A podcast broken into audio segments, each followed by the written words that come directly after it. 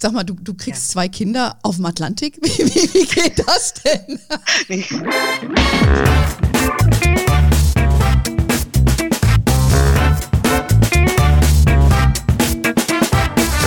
Ich heiße euch super herzlich willkommen zum Her Money Talk, dem Geld- und Karriere-Podcast für Frauen. Heute spreche ich mit meiner sehr lieben Kollegin Anke Dembowski. Anke ist eine unserer Hör Money Autorinnen der ersten Stunde, muss man sagen.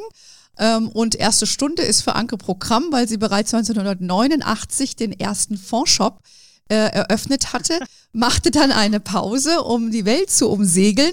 Sie ist äh, langjährige Finanzjournalistin für Fachmagazine, Autorin auch mehrerer Fachbücher. Sie ist äh, Vortragsrednerin und Mitbegründerin gemeinsam mit mir des Karrierenetzwerks Fondsfrauen. Wir reden mit dir, Anke, heute über dein Sabbatical und äh, deinen Wiedereinstieg in die Finanzbranche. Vor allen Dingen aber auch wollen wir heute über Gold als Anlage sprechen. Äh, für wen kann das interessant sein? Physisches Gold oder lieber ETFs? Gibt es überhaupt Gold-ETFs? Lohnen sich Goldsparpläne? Was ist das überhaupt? Oder soll ich doch lieber gleich Schmuck kaufen?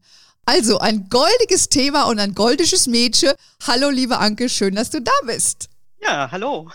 Ähm, dein äh, Start ins Erwachsenenleben war ja noch recht klassisch. Ne? Du hast ja ein Studium mal gemacht und bist dann in der Fondsbranche äh, gelandet und hattest den ersten Fondsshop in Berlin. Ähm, das heißt, du hattest eigentlich ein Startup äh, bevor, lang bevor das hip war, oder? Wenn man so sagen will, ja.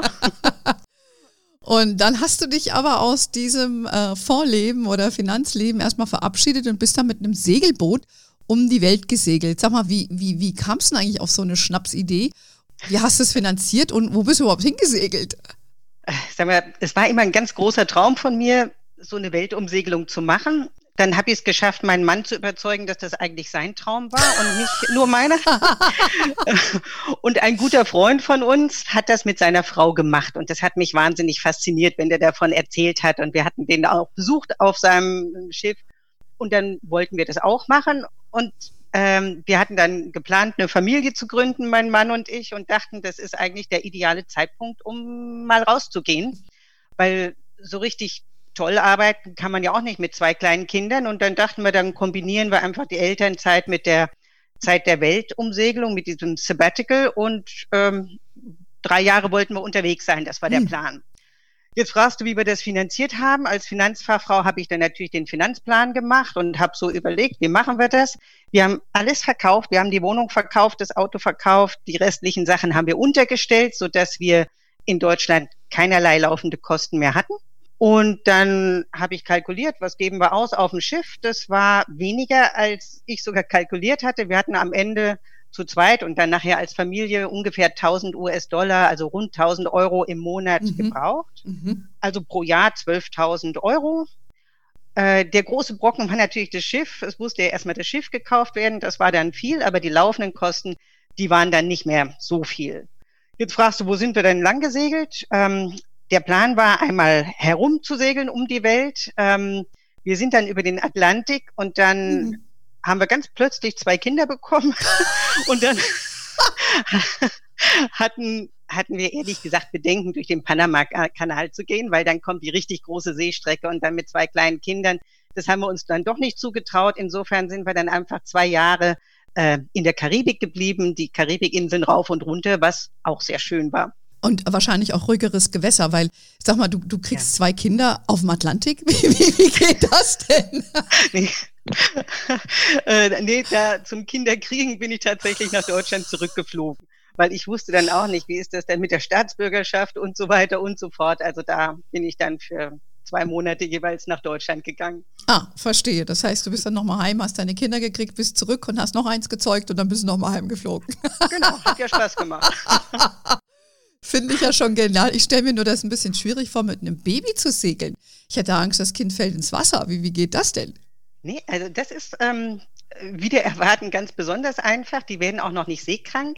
Am Anfang können sie auch gar nicht laufen und sich so richtig fortbewegen. Die sind also ganz sicher in diesem Schiff aufgehoben.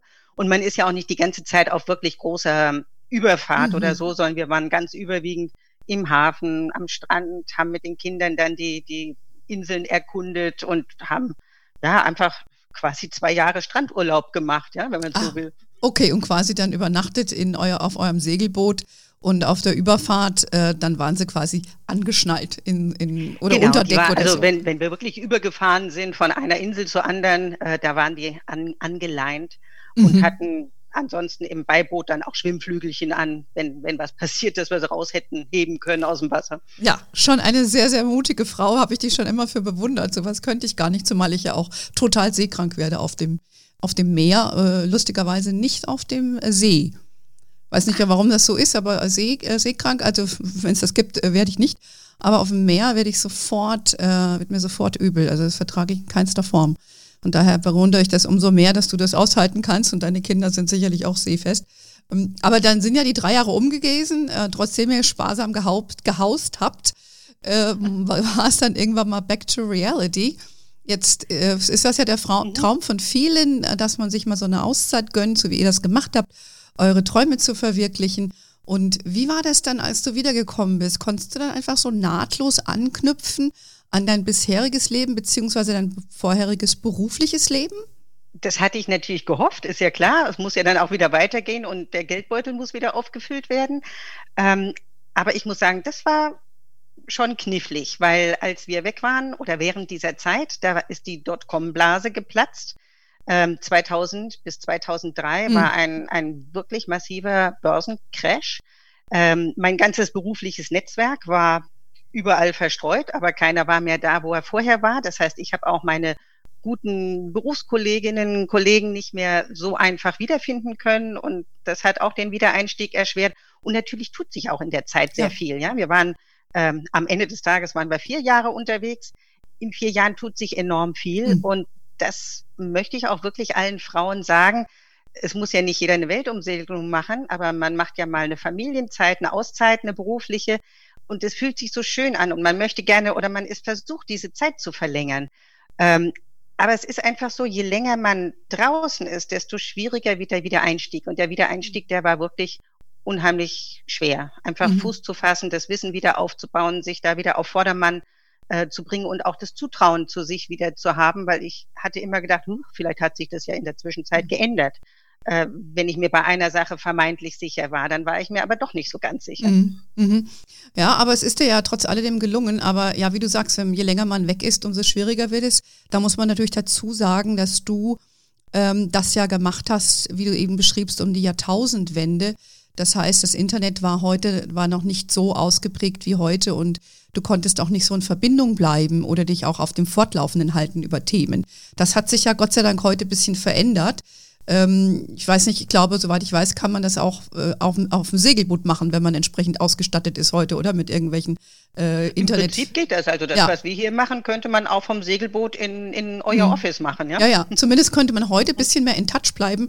Aber ich denke mal, man hat dann vielleicht auch nicht so die Lust, sich mit solchen Themen auseinanderzusetzen. Es gibt ja auch viele Digitalnomaden, die unterwegs sind und dann auch ihren Leben am Strand verbringen, aber eigentlich nur mit dem Laptop am Strand hocken. Ich weiß auch nicht, ob das so erwünschenswert ist. Also du wolltest ja auch wirklich eine Auszeit nehmen.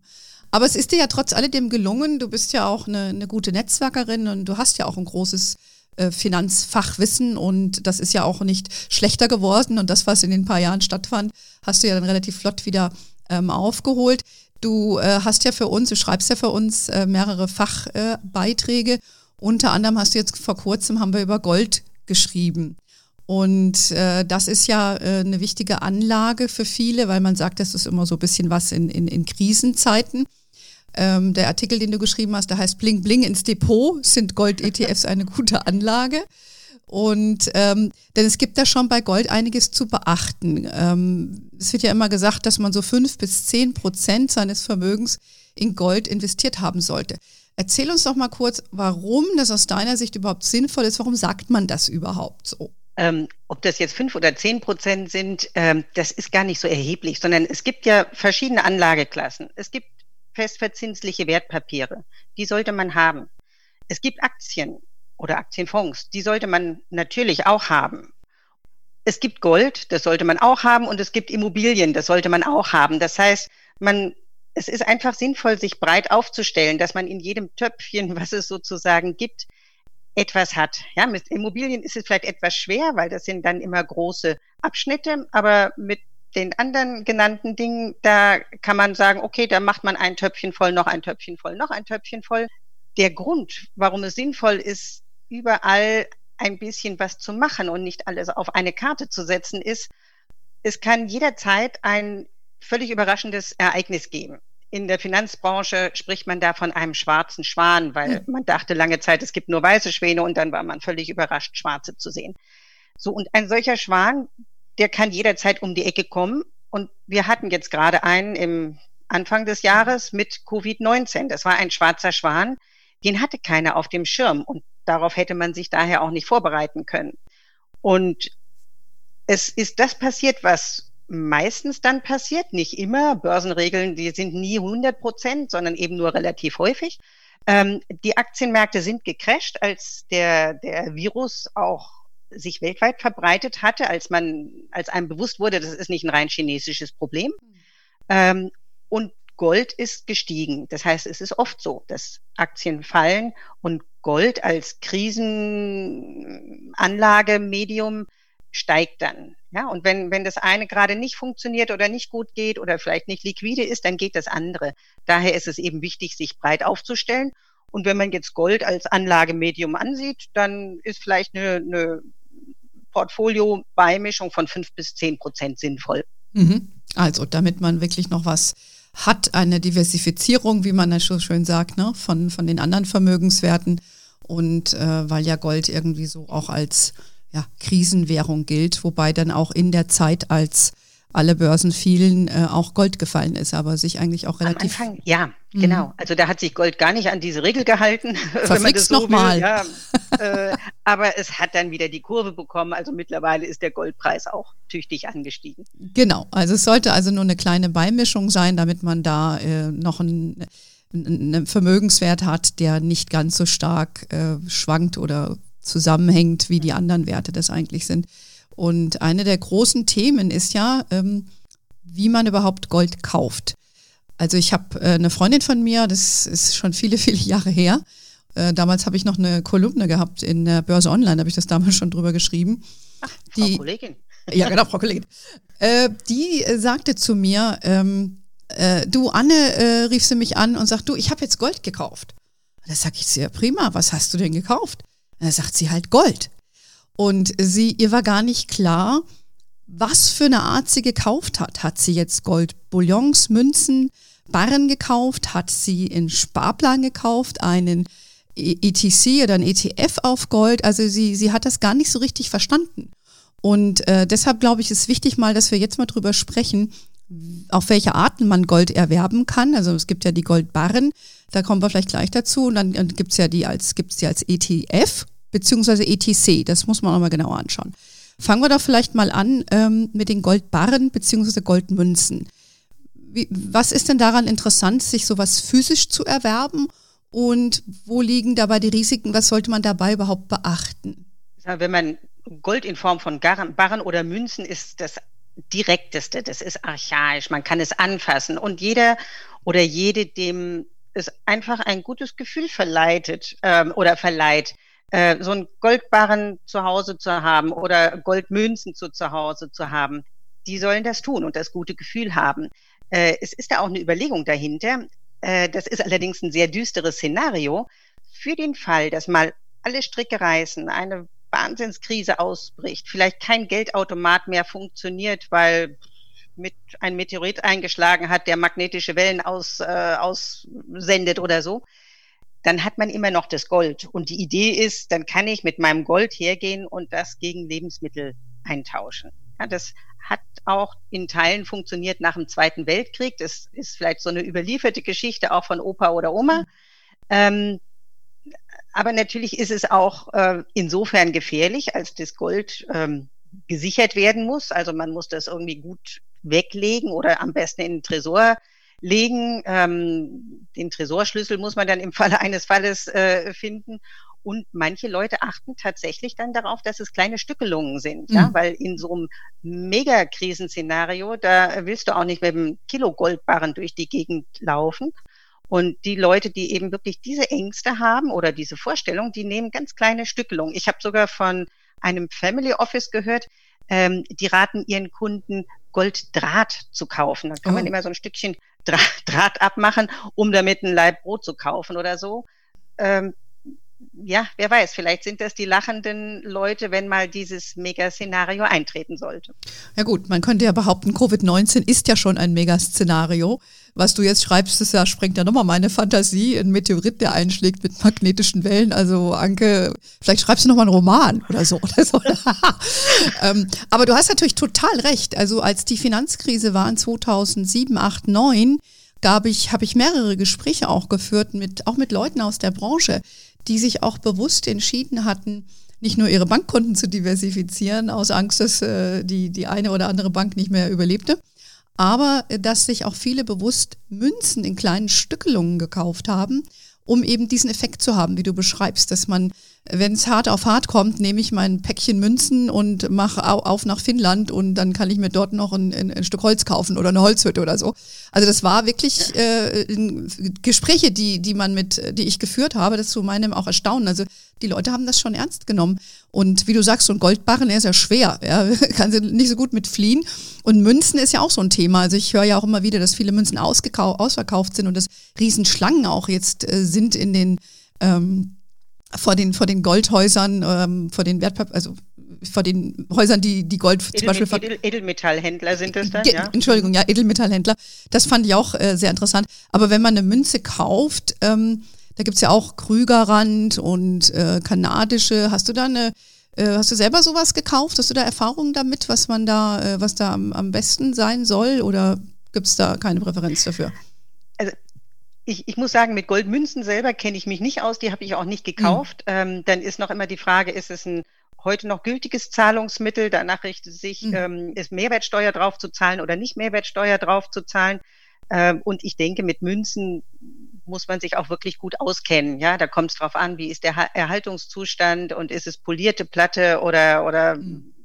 ja, und ja. jeder Händler wird einem dann sagen, oh nee, diese Münzen ähm, die nehmen wir aber nicht an, die sind ja gar nicht mehr gut erhalten und wollen in Wirklichkeit den Preis drücken auf die Art und ah. Weise. Also es ist wieder ein Gebiet, wo man sich gut auskennen muss, aber wer mhm. sich auskennt, kann der sicherlich ähm, auch reüssieren. Also, wer sich ein bisschen auskennt oder einfach nur einen, einen schönen Goldbarren zu Hause haben möchte, äh, keine Angst hat, dass er geklaut wird oder zumindest sich ein Tresor gebaut hat, äh, für den ist das vielleicht interessant, ähm, was man natürlich bei Gold auch nie hat und vor allen Dingen nicht, wenn man sich das ins Tresor legt, ob in den eigenen oder in einen bei einer Bank. Äh, du hast ja keinerlei Zinsen. Das heißt, im Zweifelsfalle kostet dich nur die, die Vorhaltung von dem Gold etwas, richtig? Ich meine, ja, das ist sag mal, generell die Überlegung bei Gold, das wirft nichts ab. Es ist ja einfach nur dieser Rohstoff. Ähm, aber da spielt jetzt äh, die Zinssituation eine große mhm. Rolle. Weil im Augenblick ist es ja so, dass wir sowieso kaum oder äh, gar keine Zinsen bekommen auf ein Sparbuch, auf Festgeld, auf, auf sonstigen liquiden Anlagen. Und insofern vermisst man nichts, wenn man bei Gold keine Zinsen bekommt. Hätten wir ein deutlich höheres Zinsszenario und man würde auf risikolose Papiere sieben oder acht Prozent bekommen, dann ist die Überlegung noch, natürlich nochmal eine ganz andere. Will ich dann Gold haben, wo ich keine laufende mhm. Verzinsung mhm. bekomme? Mhm. Guter Punkt, so kann man das natürlich auch sehen. Kriegst ja eh nichts, also kannst ja auch Gold haben. ja. Okay, das ist zwar eigentlich nicht so lustig, aber gut. Ähm, dann hört man ja auch sehr häufig von Goldsparplänen. Was muss man sich denn darunter vorstellen? Ja, die solche Sparpläne, die werden von Banken oder Edelmetallhäusern angeboten. Im Prinzip sind das ganz normale Ansparvorgänge. Die buchen dann jeden Monat Betrag X ab, was man eben vertraglich vereinbart hat, jeden Monat 100 Euro. Und wenn dann die Summe erreicht ist, um einen bestimmten Goldbarren zu kaufen, sagen wir einen 50 Gramm Barren, dann wird dieser Goldbarren gekauft. Die Schwierigkeit daran ist, ähm, sind relativ hohe Kosten, weil um so einen Goldbarren zu kaufen, es gibt nicht einen Marktpreis, sondern es gibt mhm. einen zweigeteilten Preis äh, mit Spread. Das ist die Differenz dazwischen, nämlich ein Kaufkurs und ein Verkaufkurs. Und je kleiner äh, der, der Goldbarren ist, desto höher ist dieser prozentuale Spread, also im Prinzip die Ankaufsspesen, die auf diesem Goldbarren liegen. Und den muss man bei so einem Goldsparplan bezahlen, diese mhm. Kosten. Also ist das äh, schon relativ teure Art. Man könnte ja auch sagen, ich spare selber so viel Geld an, bis ich genügend habe, um mir einen Barren zu kaufen. Ist das vielleicht mehr so ein Marketing-Trick? Also Ich meine, glaube, man muss auch ein bisschen vorsichtig sein, oder? Wer, wer, einem sowas verkauft und ob die dann auch wirklich Gold dazu kaufen. Da gibt es ja auch sehr viel Wildwuchs in dem Segment, oder? Ja, da gibt es auch so ein paar dubiose An Anbieter. Äh, Banken bieten es aber auch an, also ganz seriöse Banken. Ähm, der Vorteil daran ist, dass es sehr praktisch ist. Ja, ich kaufe jeden oder es wird jeden Monat Betrag X abgebucht von meinem Konto und der Anbieter dieses Sparplans achtet darauf, habe ich denn jetzt den Betrag erreicht, ja oder nein? Und dann wird dieser Goldbarren gekauft und in mein Depot oder in mein Safe gelegt. Also insofern ist es praktisch, aber eben nicht billig. Okay.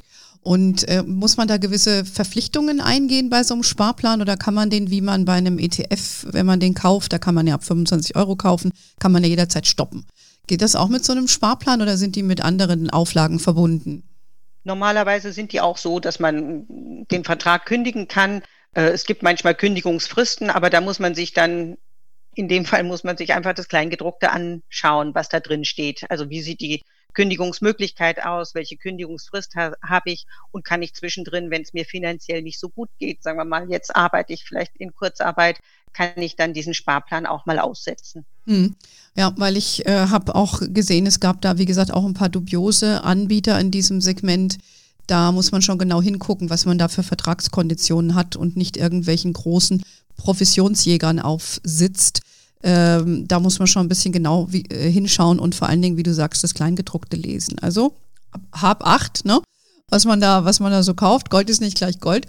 Ähm, aber ein sehr, sehr beliebtes Anlageinstrument generell sind ja die ETFs, also Exchange Traded Funds.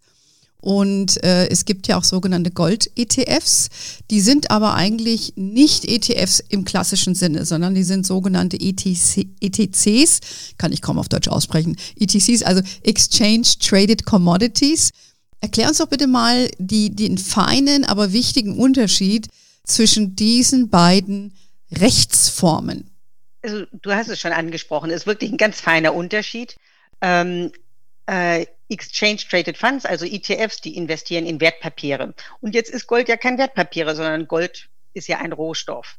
Und deshalb ähm, heißen Gold-ETFs, wenn man es streng nimmt, eigentlich Exchange Traded Commodities, also ETCs. Ähm, man muss einen kleinen Trick machen, weil nach europäischem Investmentrecht dürfen Fonds nicht direkt in Rohstoffe investieren, man verpackt sozusagen das Gold in ein Wertpapier. Das ist dann technisch gesehen eine Inhaberschuldverschreibung. Und diese Inhaberschuldverschreibungen sind mit Gold hinterlegt, also die sind gekoppelt auch an den Goldpreis. Ähm, und in diese Inhaberschuldverschreibung investiert dann der, der Fonds. Insofern ist es eben ein ETC, wenn man es ganz genau nimmt und kein ETF, aber sagen wir, normalerweise im, im täglichen wird auch von Gold-ETFs äh, gesprochen. Mhm. Nun, aber liegt ja da auch bekanntlich der Unterschied im Feingedruckten. Also wenn man sagt, es ist jetzt kein ETF, das heißt, es hat eine andere Rechtsform, wie du sie beschreibst. Und äh, das heißt ja auch, dass jemand, der das herausgibt, diese Inhaberschuldverschreibung, wenn der ähm, her dem Herausgeber etwas äh, passiert, dann verhält sich das doch anders als bei einem ETF. Äh, ja, also das ist ja kein Sondervermögen. Von diesem um um Ummantelungspapier sozusagen, wenn der insolvent würde, pleite ginge, dann ähm, wäre auch dieses Zertifikat sozusagen wertlos. Ähm, insofern, ja, also es ist eben nochmal eine Abge es ist nicht der Goldbarren. Ja? Der hm. Goldbarren ist das direkteste, das archaischste, was man haben kann und alles, was drumherum gemacht wird, ist eben nochmal eine Ableitung, nochmal eine Ableitung, nochmal eine Ableitung und in jeder Ableitung gibt es ja kleine Ungewissenheiten. Ja, aber die können natürlich auch mal schlagend werden. Genau, und deshalb muss man das im Vorfeld schon wissen. Ähm, ich glaube, der, der Gold ist, glaube ich, der größte äh, Gold. ETC bei uns. Ich habe jetzt nicht nochmal die Zahlen geschaut. Soweit ich das weiß, ja, ist es der, der größte und auch der gängigste. Hm. Genau, also ich, äh, viele haben den und, und ich habe den auch schon mal gekauft oder besitze den auch persönlich. Weiß gar nicht, ob ich das jetzt hier sagen darf, aber ich, ich sag's, habe jetzt schon gesagt ähm, und habe mir den auch, äh, habe den auch im, im, im Depot. Aber wichtig ist halt da die Feinheiten doch zu verstehen, damit es hinterher nicht immer Überraschungen gibt. Ja? Man kann halt das Gold nicht immer physisch kaufen, wenn man das möchte. Es hat verschiedene äh, Dinge, die damit einhergehen. Und so ist das eine, eigentlich für viele auch eine Alternative geworden. Und dann gibt es ja nochmal die Besonderheit, dass es auch in der Schweiz äh, ETFs gibt oder Gold-ETFs äh, gibt. Was hat es denn damit auf sich? Die Schweiz hat sich herausgebildet als mh, hauptsächliches Ursprungsland von Gold-ETCs, ähm, weil nach europäischem Investmentgesetz äh, dürfen europäische, also EU-Fonds quasi nicht alles in eine Anlage in eine Anlage stecken. Und jetzt ist ja ein Gold-ETC soll ja alles in Gold anlegen. Und da kollidiert es ein wenig mit dem ähm, europäischen Gesetz, weil das möchte diese Risikostreuung. Aber wenn ich eben reinen Goldfonds habe, dann ist das ein reiner Goldfonds und da ist nicht allzu viel gestreut. Gold ist Gold. Ähm, und das ist nach Schweizer Gesetz eben etwas leichter möglich. Deshalb sind viele Fonds in der Schweiz aufgelegt. Wo du aber sagst Schweiz, da ist auch noch eine Besonderheit. Es gibt auch ähm, Goldminenfonds, mhm. ja, die investieren nicht in Gold oder in Derivate von Gold, sondern die investieren in Goldminenaktien. Mhm. So im Prinzip ist das dann ein Aktienfonds, der, der eine spezielle Branche, nämlich Goldminenaktien, äh, abdeckt. Äh, das ist auch nochmal eine Besonderheit. Das ist aber im Prinzip ein Aktienfonds, ja, kein Rohstofffonds. Genau, das ist ein ganz, ganz wichtiger Punkt, weil diese Fonds, die in Goldminienaktien zum Beispiel investieren, das ist ja eigentlich ein Branchenfonds. Das heißt, die haben einen gewissen Fokus und dann haben die dann, es sind das auch noch Aktiengesellschaften. Das hat dann wieder ein ganz anderes Risikoprofil, was jetzt nicht dem zwingend eins zu eins ähnelt von Gold an sich oder von einem Goldbarren. Ja, ja also die ETCs, die Gold-ETCs oder ETFs, die machen das, was man von ihnen erwartet.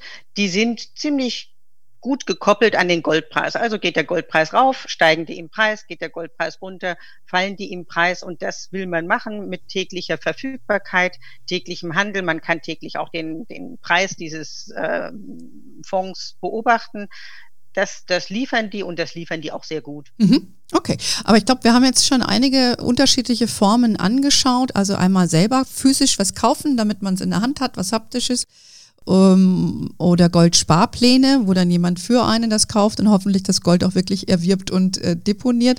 Oder man macht es über eine Wertpapiere-Variante, also ETCs slash ETFs oder äh, man kann sich auch in der Branche engagieren, also Goldminenfonds zum Beispiel. Ähm, was kostet denn jetzt so, äh, Money Talks ist ja immer unser Spruch hier, wie, wie verhält sich eigentlich mit den Kosten einer Anlage in so einem Gold-ETC? Wie, wie muss ich mir das vorstellen? Ähm, sag mal, ETFs sind ja dafür bekannt, dass sie relativ niedrige Kosten haben. Das ist einer der ganz großen Vorteile. Und bei Gold-ETFs oder ETCs da liegen die Kosten so zwischen 0,2 Prozent pro Jahr und 0,5 Prozent pro Jahr und dafür kriege ich eben äh, ein komplett zum Wertpapier verkleidete Fondsanlage. Ja, und das ist natürlich eine praktische Sache. Mhm, okay, also überschaubar von den Kosten her. Und ähm, Risikoprofil, gut, geht analog auch ein bisschen logischerweise mit Goldpreis dann einher. Und man muss natürlich auch sagen, dem Dollar. Weil viele dieser, also der Hauptgoldpreis meines Erachtens wird doch in US-Dollar notiert, oder? Ja, also der, der, die Hauptgoldpreisfindung findet für die Unze Gold statt und ist in US-Dollar. Das heißt, der Goldpreis ist auch gekoppelt an den, an den Dollar. Uns wird dann letztendlich lediglich umgerechnet in Euro, um auch einen Kilopreis für, für Gold zu mhm, haben. Mhm. Und ähm, für, wir machen ja keine Anlageempfehlung logischerweise hier bei, bei Her Money. Aber für welchen Anlegertyp prinzipiell würde sich denn Gold eignen oder für wen eher nicht? Sagen wir, als Beimischung eignet sich eine Goldanlage für, für jede Frau oder jeder Mann. Ähm, ich würde sowieso nicht alles auf eine Karte setzen und auch nicht alles auf die Karte Gold, aber als Beimischung ähm, da sehe ich jetzt keine Einschränkung, für wen sich das nicht oder ganz besonders eignen sollte. Mhm. Es sei denn, ich möchte wirklich diese ganz archaische Form und will einen Goldbarren in der Hand haben. Ja, dann muss ich eben Gold kaufen für einen bestimmten Anteil von meinem Geld, was ich investieren möchte. Also kann sich das mit einem kleinen Prozentualsatz, wie wir es eingangs schon beschrieben haben, so fünf Prozent vielleicht macht das Sinn, sich so eine, ja, so als Diversifizierung das äh, beizulegen. Ähm, oder man äh, kauft sich halt einen Goldbarren oder eine Münze. Sowas lässt sich auch immer gerne verschenken an Enkelkinder oder so. da denke ja. ich nur an meinen eigenen äh, Vater, der, der so kleine Sachen da gekauft hat. Oder es gibt ja auch Silber und so Sachen. Äh, das hat dann vielleicht aber auch eher so einen sentimentalen Wert und vielleicht nicht unbedingt ähm, nur so einen, so einen richtigen äh, Wert, dass man das hinterher veräußert. Hm. Kaufst du eigentlich lieber äh, Schmuck oder, oder, oder würdest du lieber so ein ETC oder so irgendwas kaufen? Also ich bin eine Frau, ich trage sehr gerne Schmuck, ähm, auch wenn er goldig ist. ähm, aber es ist immer gut, das eine zu tun und das andere nicht zu lassen. Also dass man äh, Schmuck hat, wenn er einem gefällt und zusätzlich kann man ja auch ein ETC kaufen, Gold-ETC. Ja, man kann das eine tun, das andere nicht lassen. Man kann ja was Goldiges tragen, ja, und das hat ja auch eine, eine Wertbeständigkeit und äh, lässt sich auch im Falle eines Falles eintauschen gegen ähm, was zu essen. Ja, wenn so manche Verschwörungstheoretiker, die ja dann den Weltuntergang hervorbeschwören und der Untergang aller Währungen und sonstigen Themen, ähm, da geht's ja vielleicht auch noch, indem man ein, ein kleines Schmuckstück versetzt. Also ich mag auch sehr gerne selber Schmuck äh, tragen und äh, bin auch ein Fan davon, aber ich habe auch nichts gegen so eine andere Art von Goldanlage. So, das war doch recht goldisch. Äh, liebe, liebe Anke, hast du denn noch einen abschließenden äh, Tipp oder ein Fazit für unsere Zuhörerinnen oder auch für unsere Hörer? Ob das jetzt um Gold geht oder ob es um Karriere geht, Sabbatical, ja. Ja, als, als Tipp habe ich, dass man irgendwann in die Gänge kommen muss. Das heißt, wenn man unbedingt etwas machen möchte oder man möchte Geld anlegen oder man möchte ein Sabbatical haben, dass, dass man nicht das Gefühl hat, man muss alles komplett ausrecherchieren, bis man 100 Prozent im Bilde ist. Man wird bei keiner Sache, denke ich mal, 100 Prozent im Bilde sein, sondern man soll sich vernünftig informieren, bei, bei guten Quellen informieren. Ähm, und wenn man dann das Gefühl hat, jetzt weiß ich eine ganze Menge zu dem jeweiligen Thema, dann einfach machen. Springen. Also ich kenne genügend Frauen, die würden unheimlich gerne mal irgendwann investieren, haben aber das Gefühl, sie kennen sich nicht so gut aus es ist besser, man macht halt mal was mit einem kleinen Betrag, vorsichtig, nachdem man sich ein bisschen informiert hat und lernt dann einfach beim Tun, anstatt dass man es immer vor sich herschiebt und nie ins Tun kommt, sondern immer nur das Gefühl hat, man kennt sich immer noch nicht genug aus. Und es ist mit dem Sabbatical genauso, ja. Ja, also, also dein Fazit ist Learning by Doing sozusagen. Und ja. dem kann ich nur beipflichten, weil es, äh, ich finde, dass häufig tendieren wir Frauen auch dazu, uns über zu informieren, was auch was mit Sicherheit oder Kontrolle zu tun hat, anstelle einfach mal zu springen. Und äh, von daher äh, danke dir für deinen abschließenden Tipp und auch für deine Insights. Wer das äh, noch nachlesen möchte und wir haben auch konkret ein paar von den Anlageprodukten aufgelistet mit ISIN und allem, was dabei ist, findet das äh, auf unserer Homepage. Der Artikel heißt Bling Bling ins Depot. Sind Gold-ETFs ETFs eine gute Anlage? Einfach mal reinschauen. Ja, danke.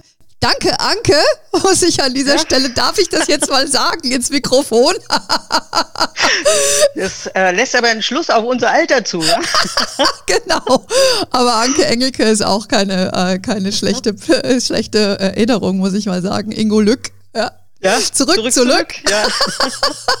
also, liebe Anke, ich danke dir für deine, für deine Zeit heute, für deine Insights und ähm, ja, wünsche dir allseits gutes Händchen beim, beim Segeln und äh, vor allen Dingen bei, bei deiner Anlage. Und äh, wir hören uns sicherlich äh, wieder mal in diesem Format, weil wir haben ja immer wieder neue Themen, über die wir sprechen wollen mit, mit, mit euch. Und von daher freue ich mich, wenn ich dich wieder begrüßen darf. Und du hast ein mega schönes Setup für alle diejenigen, die das dann vielleicht später auf YouTube schauen.